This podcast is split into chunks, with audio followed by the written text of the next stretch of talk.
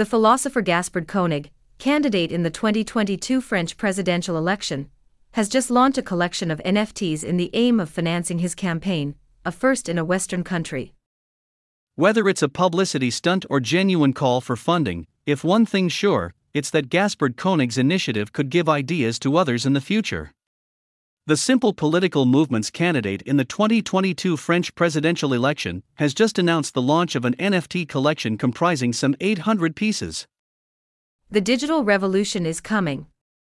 For the first time in a French presidential campaign, Gaspard Koenig issues 800 NFTs divided into four series on his key proposals.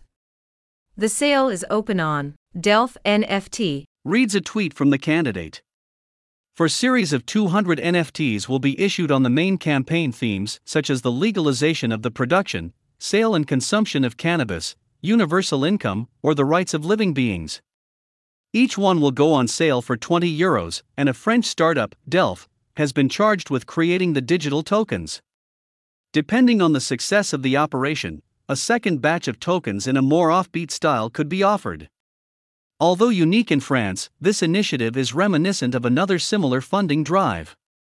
Recently, in South Korea, the ruling party's candidate in the presidential election issued NFTs to support his campaign.